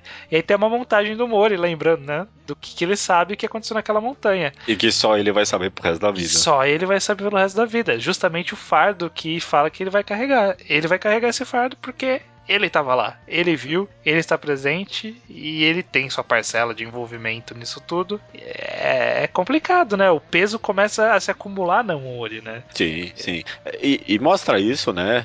No, no arco, a gente não vai falar ali no caso, mas no arco mais à frente, isso carrega um enorme peso para ele, né? Ele é. já era meio distorcido agora, mas tudo isso, tipo, de fato, fez com que ele carregasse tudo que ele viveu nesse momento, né? Foi, é, esse arco todo é praticamente só, tipo, uma motivação para descobrir tipo, porque existe esse personagem tão podre do arco seguinte, né? Mas é que, sei lá, esse, esse, a história do Kunieda aí, do, dos outros, não me interessou. Acaba, acaba ficando um pouquinho mais apagada com, tipo, os simbolismos mais interessantes que tem com o Nime, no caso, né? É, o Nime é. acabou tendo um foco maior, a, a, parte da morte dele, né? Teve um foco muito maior. É, também porque teve um, todo um desenvolvimento, né? Teve um desenvolvimento mais longo, né? A gente viu o amor. E é, e é, legal porque a gente sabe que ele tá morto, mas ainda assim a gente sofre vendo o cara com aquela cara de caralho, eu tô morrendo, puta que pariu, sabe? Todo desesperado na merda. Uhum, dá um uhum. pouco de dó. E, e, e, a impressão que dá após a morte é que. Na verdade, a impressão que dá não, né? Ele fala isso. O Nime ele não sabe porque ele tava lá, sabe? Tipo, por que, que eu resolvi ir pra montanha, sabe? É. Sabe? Eu, eu não devia nunca ter, ter ido para as montanhas. É, é a impressão dele, né? Você vê que ele não, não era o cara da montanha de fato. E é, essa parte aí eu acho muito interessante, na verdade, porque mostra. É uma parte que para mim meio que justifica a pureza dos ideais do Mori, né? Sim. Porque, tipo, o cara não sabia ali mesmo. Ele, ele mostra isso de uma forma interessante com o simbolismo dos caras chamando ele para jogar futebol, sabe? Sim, sim. E aí tem, tipo, uma grade gigante que ele pode escalar ou um buraco por baixo, né? Sim. E ele vai pelo buraco e começa a jogar futebol com os caras quando isso passa pro Mori, né? O Mori tá, os caras estão lá jogando futebol e o Mori tá lá no canto, a bola cai pro Mori, só que ele não faz nada. Ele não faz nada. E quando o Nimi vai, vai perto, o Mori vai achar que ele tá indo para ele, não, ele tá indo pra bola, na verdade, né? Sim. E aí o Mori fala, tipo, é, realmente tava melhor sozinho mesmo. E essa é a conclusão desse arco, justamente, né? Acaba aí esse arco nessa conclusão. Uhum, uhum. É muito bom, é muito bom, cara, esse, essa partezinha final. Na verdade tem é... um pouquinho mais depois aqui, agora que eu tô vendo, tem umas páginas que é a parte do Mori descendo e aí sim de fato acaba. É, tem ele pensando nas pessoas, né? Tem, tem bastante. Ah, não, tem ah, a escalada tem bastante, dele. Tem né? bastante coisa assim. Verdade, verdade. Coisa. Que ele, é. que ele decide seguir na montanha, né? Na verdade. Essa até, até mostra também novamente a convicção do Mori a partir dali, né? Uhum. Percebeu? Eu tô melhor sozinho e meu lugar é na montanha. Então, tipo, em vez de eu de onde eu tô descer a montanha, eu vou concluir esse, essa, essa jornada. A, a, escalada, né? Sozinho. Uhum, Vou sozinho. É, vai sozinho mesmo. Mostra. E meio, o mangá meio que prova que ele tava melhor sozinho mesmo, né? E, tipo, ele sabe. Ele sabe mais do que todo é. mundo. Ele é melhor. É, é, tem um simbolismo interessante lá dele pensando tudo que ele vai fazer, né? E aí, tipo, meio que os fantasmas das pessoas enchendo o saco dele, né? Sim. E aí o pessoal, e aí, você não vem? E eu falo, não, não vou agora.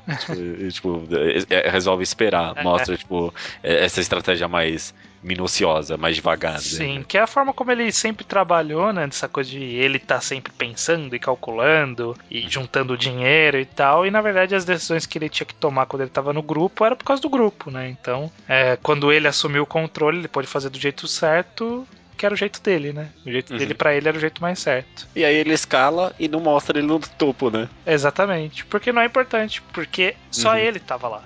Né? Essa que é a ideia. É, só mostra a foto, tipo, da, da ferramenta lá de escalada dele. Só isso. Sim. É, é, é muito bom, é muito bom, cara. É, eu acho muito bem feito, muito bem feito. É, é, é, é tão anticlimático, né? Tudo, tudo aqui é muito anticlimático, né? É muito, é muito anticlimático. Quando a gente acha que ele vai desenvolver os laços, ele termina o arco dizendo que provavelmente eu vou continuar sozinho para sempre, né? Que é a conclusão que a gente não esperava encontrar nesse arco, né? Um arco que o cara encontrou um grupo de, sabe? A, a, a história que o arco é ele juntar um grupo para escalar a montanha, no qual termina com ele sozinho. É. E desistindo dos sonhos dele, né? Ele chega em casa e amassa lá o papel da, da montanha número um, né? É. Uhum, uhum. E parte é. para um futuro não conhecido. E até é engraçado, né? Porque o, o arco começa tão tipo. Ah, tem. Cara, tem um oxigênio e agora tem um rival que também é um amigo. E tipo. Muda o tom totalmente, né? Aham, aham, aham. E é, obviamente foi proposital isso, sim, sabe? Sim, é. Você começou empolgado, começou com tantas páginas bonitas e cenários. E aí, tipo, tem uns dois volumes que é só tragédia, só tragédia. Uhum. As mortes de todo mundo tá no volume 8, tudo, né? Uhum. Uh, os de fato confirmações da morte. Tudo em um volume. O arco aqui, do do, 4 até aqui. É mais ou menos do 8 pra frente que começa a dar tudo errado, sabe? Tipo, 8 e, é, Aliás, o, é do 4. 8 e 9. É do 4 até o comecinho do 9. Então, é mais ou menos no meio do 7 e do 8 que, tipo, tá tudo errado, sabe? Então quer dizer, a gente teve o 4, o 5, o 6 e metade do 7. Tudo tava dando errado, mas, tipo, ah, é parte do processo. São os conflitos do avanço. Não, uhum. não são os conflitos. Os conflitos é que todo mundo vai morrer. Esse é, é o conflito. Cria um sonho, né? Cria, tipo, uma ideia pro personagem escalar o K2. E, tipo, essa é a única chance, né? Tipo, ó, se não fizer agora, nunca vai ter. E aí nunca já vai ter, sabe? É, essa é a conclusão no essa final. Essa é a conclusão, nunca vai ter.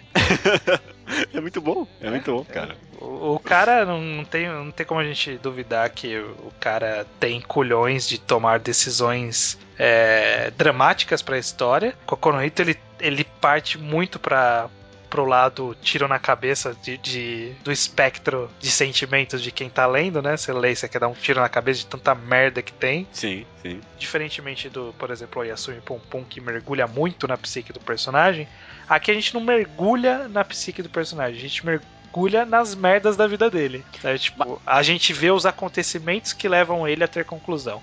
Os acontecimentos do Pum Pum, por exemplo, muitas vezes são mais da mente dele do que dos acontecimentos de fato. O do Mori é mais os acontecimentos de fato que influenciam a mente dele. É, e eu acho que é porque são duas obras para mim, pelo menos, muito comparáveis mesmo. Sim. Pum Pum é muito mais, tipo, sobre o Pum Pum, sobre quem é aquela pessoa. Aqui é, é, bastante sobre o Mori, mas é sobre mais, tipo, a ideia do Mori, sabe? Sim. A ideia do isolamento social, a ideia, tipo, de, de intercalar... É a jornada dele também, né? A gente uhum, vê porque uhum. existe mais ação, por assim dizer, né? No, no Kokono Hito, né? Existe mais movimentação do personagem de um ponto a outro. Sim, sim. E aí o cara não fala nada também. Né? É muito bom. Fala é muito nada. bom. É.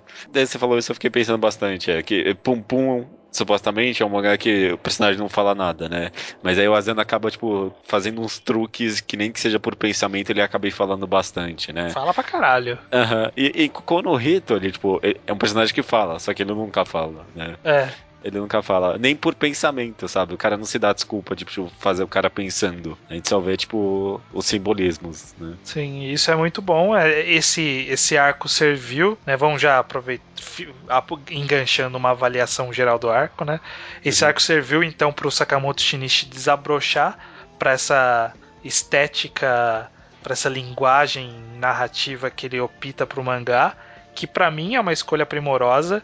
Eu vou precisar reler os outros, mas eu, eu lembrava que na época que eu tinha lido eu curti pra caralho esse arco. Ele era o meu preferido do mangá. Conforme for revendo os próximos, eu vou ver se os outros são tão bons quanto esse na releitura. Uhum, mas uhum. esse arco realmente ele é muito bom. Ele até eu um dos planos quando a gente ia fazer os mangás enquadrados, se a gente não fosse fazer de Kokono inteiro, eu ia propor a gente fazer justamente desse arco porque eu acho que é só essas escolhas narrativas de transição de passado e presente, ou de presente com o mundo imaginário, com simbolismos, é, é tão rico visualmente que vale muito a gente forçar a galera a ler isso, porque, tipo, é uma experiência muito foda visualmente, sabe? De narrativa e, e de criatividade e ousadia, né? É tipo, quadrinho ca... sendo foda. Isso aqui, tipo, é, é, acho que nesse aspecto talvez seja o mais interessante, que é, é, não tem como fazer isso aí em outro formato, sabe? É, esse jeito que é feito, não tem como fazer em outro formato. Ele, ele se aproveita bastante do quadrinho ser estático, por exemplo, né? Nessas Sim. partes, tipo, que vai intercalando uma coisa com a outra. Porque, por exemplo, num filme eu não teria como fazer isso sem ser muito arrastado, sabe? É. Ah, cena... Ou cafona, né? Uhum, o cara uhum. sentado, aí afasta, ele tá na cidade, e aí volta, ele tá no lugar de volta. Ia ser muito cafona. No quadrinho Não, e, funciona e, lindamente. E, e, e, ou, tipo, é muito devagar, ou é muito rápido, sabe? É. E aqui você tem o meio termo perfeito e funciona, cara. Funciona bem demais. Além, tipo, é, é muito bem planejado, sabe? É Sim. muito bem planejado, muito bem construído. É muito bom, cara. É, eu, eu não vou, vou dizer que, eu, que é muito bem planejado, porque É, não dá, pra sa- não dá pra saber se, tipo, a decisão de matar todo mundo tava desde o começo ou se foi se construindo e tal. A, a impressão que dá é que o Sakamoto Shinichi ele é bem autor que ele vai se adaptando. Se eu não me engano, Kokono no Hit saiu numa revista semanal, ou se não era semanal, não era mensal, sabe? Tipo, era uma frequência ou era semanal ou era quinzenal. Uhum, uhum. Então o cara tinha que fazer vários capítulos. A gente sabe como é planejamento em história, que tem que fazer vários capítulos numa semana. Independente disso, se é muito bem planejado ou não, eu não sei, mas que pelo menos esse arco se compensa, ele se compensa, eu não tenho dúvida disso. Nem que seja tematicamente, tipo, É, na emoção, sabe? É. No, no, no anticlímax, né? é, ele se fecha no que eu imagino ter sido a ideia inicial dele de, tipo, não ia ser aqui que o Mori ia escalar o K2, sabe? Tipo, não ia ser nesse ponto da vida dele. Uhum. E eu acho que o cara já sabia disso desde o começo, sem dúvida. Não sei se ele ia matar todo mundo do jeito que matou, ou, ou se seguiria os caminhos que seguiu. Mas o que se seguiu valeu muito a pena. É muito a pena. Quadrinho no seu primor, eu não tenho dúvida de dizer isso. Concordo. Leitura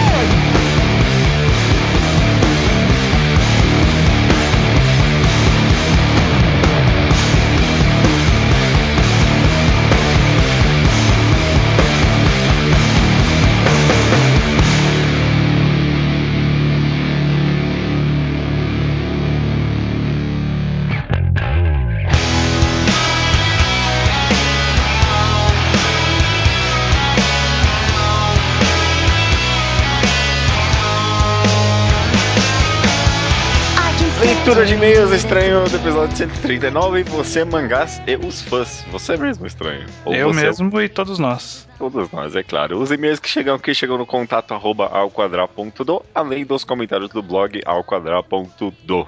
Vamos direto então, cara. Vamos direto para Slowpoke Report, que é a seção onde a gente lê comentários e e-mails das pessoas relativas a recomendações antigas que fizemos, ou programas antigos, ou coisas gerais que não cabem nos comentários do programa da semana. Qualquer putaria. Por exemplo, começando aqui com Naraki, que ele disse que leu Eu Mato Gigantes, uma recomendação que a gente fez, que ele gostou pra caralho. Uma das melhores recomendações que pegou de nós, mesmo que ele não tenha sido nossa de fato, foi de um ouvinte na época. É, eu ia até comentar, você está roubando os créditos estranhos. Foi de um 20 na época. Exato. O Pedro, 16 anos de São Paulo, capital, nos parabeniza por ser um dos melhores podcasts que houve, não só de mangá, mas no geral. Concordo, Pedro, muito Obrigado. bem falado.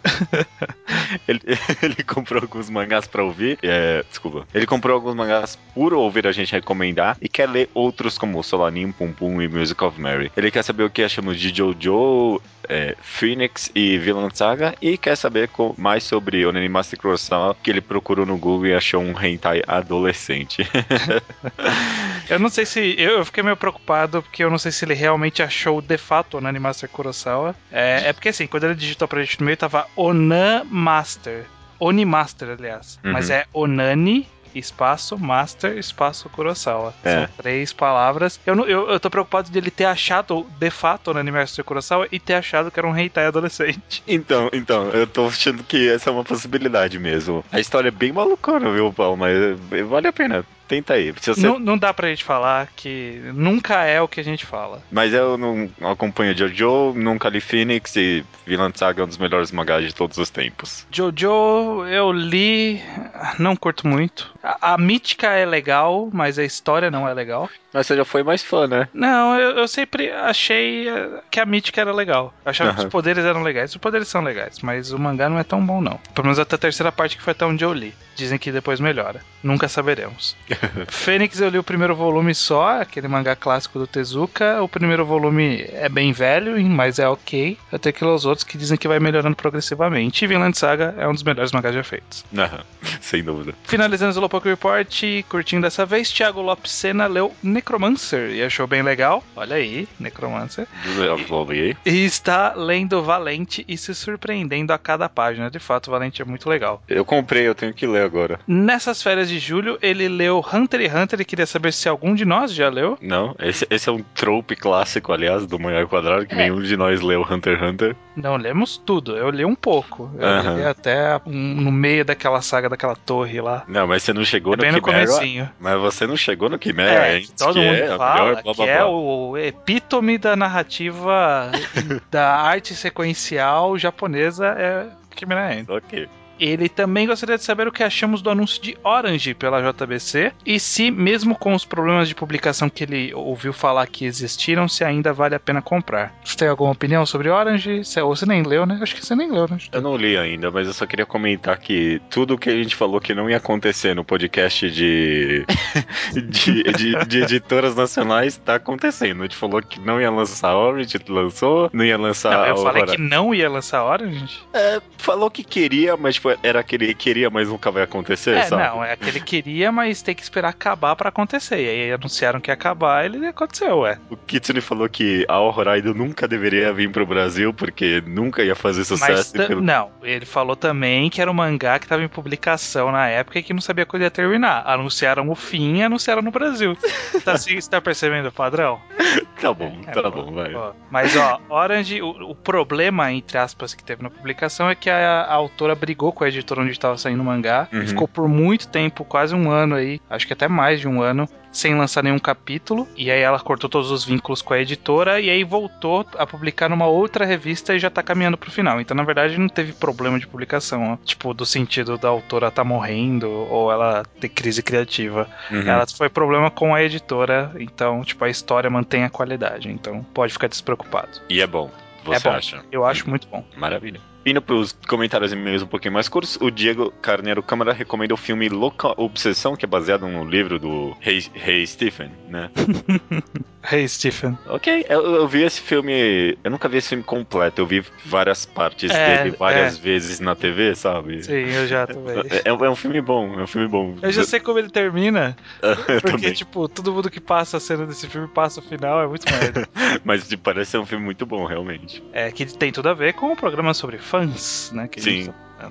O Naraki, ele conta que só existe um anime que ele verdadeiramente odeia, que a gente também falou sobre odiar alguma coisa, odiar a série de verdade. Ele diz que é free, pois, de acordo com ele, o anime caga e pisa em cima do esporte favorito dele, que é a natação. Ok, ok. Acho tem- aceitável. Mas eu não sei se free caga a regra. Eu não Eu- sei. Ele explicou que mostra formas de se nadar totalmente erradas. Ah, tá, tá. Então tá bom. Esse tipo de coisa. A Inês conta que já escreveu fanfic e ainda se dá o prazer de ler várias fanfics Olha hoje em dia. Legal. A gente tem bastante fanfiqueiro. É, né? as fanfiqueiras tudo saíram do armário.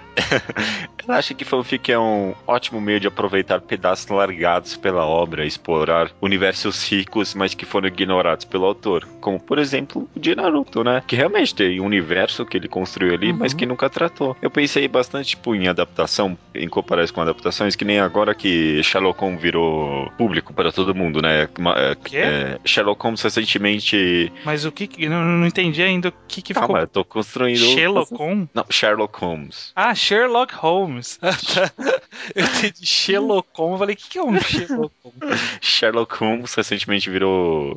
caiu os direitos autorais dele, né? E aí, tipo, saíram um monte de obras, né? Que são baseadas em cima daquele universo, em cima daqueles personagens. Sim. Não são meio que fanfics, quase. Não, Só que com produção. sim. Mas ninguém, tipo, enxerga isso como com maus olhos, né? Se é bem Assim, feito. Aquela adaptação do, do Robert Downey Jr., a galera mete Mas o é- pau. Mas foi porque é mal feita. Mas o, o Sherlock da britânico lá, todo mundo gosta, porque é bem feito, né? É, pô, importante ser bem feito. Uhum. A, a diferença é que o fanfiqueiro, ele é uma pessoa só que possivelmente, não tô dizendo que sempre é, Uhum. mas possivelmente a história dele tá enviesada por algum favoritismo de personagem ou por Ah, é, alguma vontade de se inserir na história, como a gente sabe que existe. Uhum, Então, ou, ou mesmo por ser realmente mal escrito, ser umas tramas meio merdas, acontece. Então, fanfic ele é tipo, pode ser qualquer coisa. Quando é uma adaptação por um estúdio ou, por- ou autorizada pelo autor, a gente valoriza mais, mesmo sendo de fato uma fanfic, apenas uma fanfic autorizada. Uhum, uhum. Mas é como se alguém tivesse filtrado a fanfic boa e tornado oficial, sabe? Só que nem sempre fica bom. Nem sempre fica bom, mas. Enfim. É complexo. É bem complexo. O João Paulo achou o podcast confuso, mas bem divertido. Diz que o engraçado é que dá pra concordar e discordar ao mesmo tempo. No começo ele achou a maior besteira essa ideia de fanfics serem um desrespeito à obra, mas depois pensou nas pessoas chipando personagens de One Piece e como de fato considera isso desrespeitoso. Curioso, né? Eu, eu coloquei no. De propósito mesmo, eu coloquei uma imagem do Sanji do Zoro de One Piece na capa do podcast, né? Pra É. ver qual seria a reação das pessoas. E eu, eu nem pensei, eu só meio que joguei lá. E depois do comentário dele, eu fiquei pensando aqui que One Piece, tipo, nenhum romance talvez faria sentido. Mas esse seria o que, tipo, teria o menor eh, construção pra um romance, sabe? Ah, Se, se, se do nada o cara, ah não, agora é, é Luffy e Nami. Ah, pau no cu. Mas tipo, do nada, é claro, nunca construiu, nem deu dicas de que os, os personagens têm um relaciona- relacionamento homossexual. Mas se amanhã o cara falasse, não, Zoro e Sanji é um negócio agora, eu falo, ah, realmente, não veio do nada isso, sabe? é, mas também. tipo, é, é mais coesa do que Nami e Luffy, sabe? Mais ou menos, porque parte do princípio que todo relacionamento em que as pessoas discutem muito é de tsundere, né? Tá partindo não. desse. Só porque eles têm interaçãozinha e se odeiam da brincadeira, quer dizer que eles têm um- alguma coisa ali. O que eu Você quero- está sexualizando One Piece igual o Leonardo criticou. O que, eu, o que eu quero dizer é que, tipo, é, é um casal de personagens, é uma dupla de personagens que tem uma interação no mangá, sabe? Ok. E muitos outros personagens que o pessoal chipa não tem interação nenhuma, sabe? Sim. Então, é- esse, em certos aspectos, faz mais sentido. Mas, sei lá, eu não considero de- desrespeitoso nem nada. Acho engraçado, aliás. Ok. O Rafael HQ reconhece as enormes e inúmeras cagadas de Naruto, mas ainda assim ficou meio feliz que o Kishimoto confirmou seus chips no final. Diz que mesmo se o autor tivesse feito um final mega elaborado e coeso, ainda ficaria com uma sensação de vazio se o Naruto não terminasse com a Hinata no final.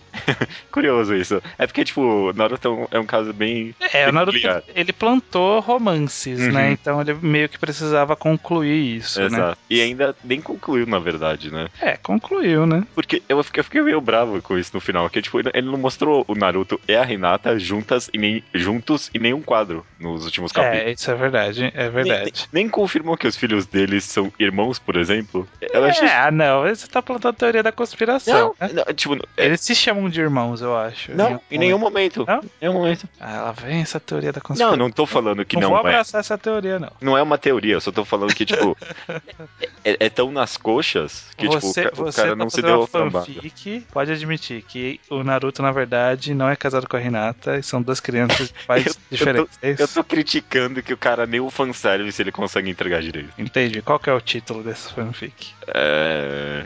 Não sei. Eu não sei que título as pessoas dão pra fanfics. Não. O Henrique, o Renzo BR, ele comenta que Naruto Reborn são duas obras que marcaram sua vida, que lendo semanalmente ficou bem satisfeito, mas que vendo posteriormente simplesmente não se salvam. ok, curioso. É, Reborn não, não era divertido nem semanalmente, né? Reborn era, era mas, uma é- tortura. mas ainda assim ele comenta depois que as obras, tipo, cumpriram seu papel, sabe? Num, num sentido, tipo, foi divertido na época que foi É. divertido. Eu, eu, eu aprecio mais essas obras hoje em dia do que Bleach, por exemplo, sabe? Porque Bleach é, É. chato de acompanhar ainda por cima. Não, mas eu acho que, parando pra pensar agora, quando eu acompanhava Reborn, eu, eu, eu era bem próximo de odiar Reborn. Uhum. Porque Reborn era muito ruim. Mas É. era, tipo, ofensivamente ruim, sabe? É, E o final é ofensivo. O final é, é de odiar. O final é de querer arrancar os olhos pra nunca mais ter que ler uma história na vida. O cara, tipo, fingiu que não tamanha- teve.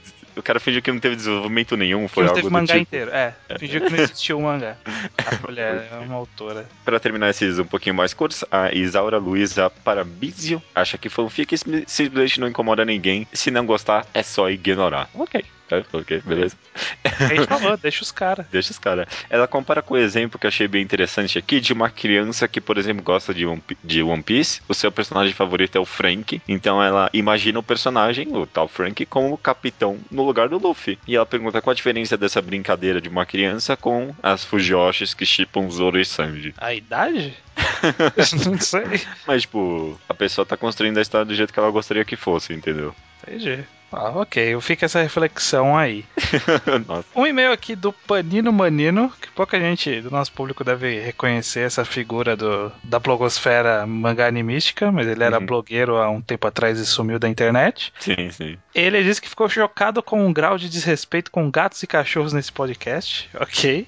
Deixou ele chocado mesmo. Deixou chocado. Tá, ok. Ele diz o seguinte, ó. Tenho uma história sobre fanfic para contar ao mundo. Também comecei e parei com Harry Potter. Descobri a série quando já estava no quarto livro e ao comentar sobre a história com outras pessoas que a liam, me apresentaram as fanfics. Vi muita coisa ruim, mas também muita coisa interessante, e com o tempo passei a reconhecer e acompanhar algumas autoras. Não lembro por quanto tempo li essas fanfics, provavelmente foi menos tempo do que imagino. De todo modo, logo eu acompanhava apenas uma autora por me divertir vendo uma escritora medíocre se transformar em uma escritora decente com o passar dos capítulos de sua série. Legal. Série que ela nunca terminou, parou já perto do fim por vários motivos e desculpas. Planejamento, tempo, falta de vontade, não queria fazer mal feito, formatura, casamento. Karen de Goiânia, Goiás, eu não esqueci. Ah, Fica o desabafo aí, né? Karen de Goiânia, Goiás, estamos de olho em você, viu? Termina essa fanfic, pelo amor de Deus. É, eu vou, vou procurar se alguma fanfic que eu li na época que eu li a fanfics de Harry Potter. Tomara que tenha uma cara aí de Goiânia que escuta a gente. É, muito pro, pouco provável. Ah, esse mundo é pequeno, cara.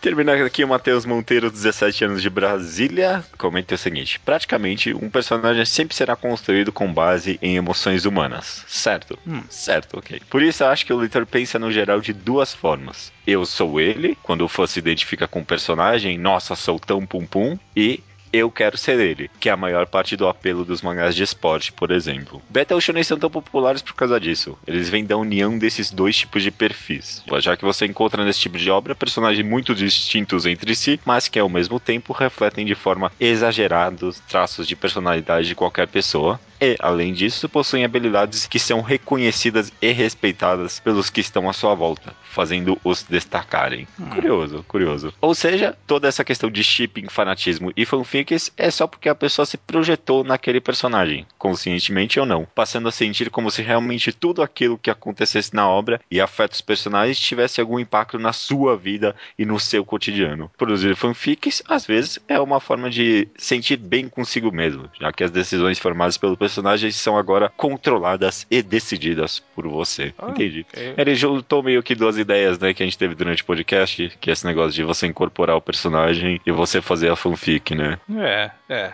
É a opinião dele, eu acho que talvez não sejam só esses espectros, eu acho que é mais profundo do que isso, talvez. Uhum. Mas existe, sim, essas duas formas, do eu sou ele, eu quero ser ele, que ele cita, são aspectos. Eu acho que não é todos. É, o fenômeno de identificação eu acho que é mais complexo do que você querer ser alguém ou ser alguém. Às vezes é só de você simplesmente, tipo, querer conhecer aquela pessoa, sabe? Tipo, ter uhum. aquela pessoa como amigo ou se importar com o desenvolvimento daquele personagem. Eu acho que é mais complexo, mas mas acho que tem um pouco do que ele falou assim, não tinha aquele trope daquele personagem que, que é perfeito? Como é Mary que era? Mary Sue, né? Mary Sue. Mary Sue é muito isso mesmo, né? É fazer aquele, tipo, perfeito, né? É, você se coloca na história como uma personagem perfeita que pega todo mundo que você queria que fosse personagens da vida real para você pegar de verdade, mas não existem, então você coloca dentro da ficção. Exato. Ok, cara. Esse é o final do podcast. Da última vez eu perdi a minha recomendação porque eu não gravei, né? É, tivemos erros, se quiser repetir. Mr. Robot, cara. Nova série de uma canal aí da TV acaba americana. Muito bom, muito bom mesmo, viu? É sobre tipo um hacker meio paranoico. A série começa com um hacker falando com o espectador falando, tipo, que ele criou você, o espectador, para controlar a paranoia dele. E uhum. aí é, se, desenvolve, se desenvolve muito de cultura hacker e tal. Tem um blog que eu acompanho que ele analisa episódio a episódio as coisas, tipo, de programação e segurança da informação que acontecem. E, tipo, tudo que acontece, segundo o blog, pelo menos, é verídico, sabe? Não, tipo, não. Tudo, tipo, é possível. É possível que isso tenha acontecido. Tipo, porque os caras tiveram muito trabalho de passar um negócio mais real ali mesmo. É uhum. muito, é muito louco a direção tá boa, a atuação é muito boa. Essa série aí vai ser meio cult das, da, daqui a pouco. Então, quem quer pegar no começo pra ser hipster, eu recomendo, viu? Mr. Robot. Ok, fica a recomendação. Vou, vou ver se eu vou ver um dia aí. Tenho tanta coisa para assistir que eu tô atrasado. Uhum. Queria terminar Sense8, preciso ver uma temporada de Six Feet Under por causa de um acordo aí com a minha namorada e eu não vi nada disso ainda. Tem que terminar, tem que terminar. É, Sense8 não fiquei com muita vontade de ver. Não, não é, mas que eu já cheguei, sei lá, no 8, sabe? Tem que terminar agora. Pelo menos terminar.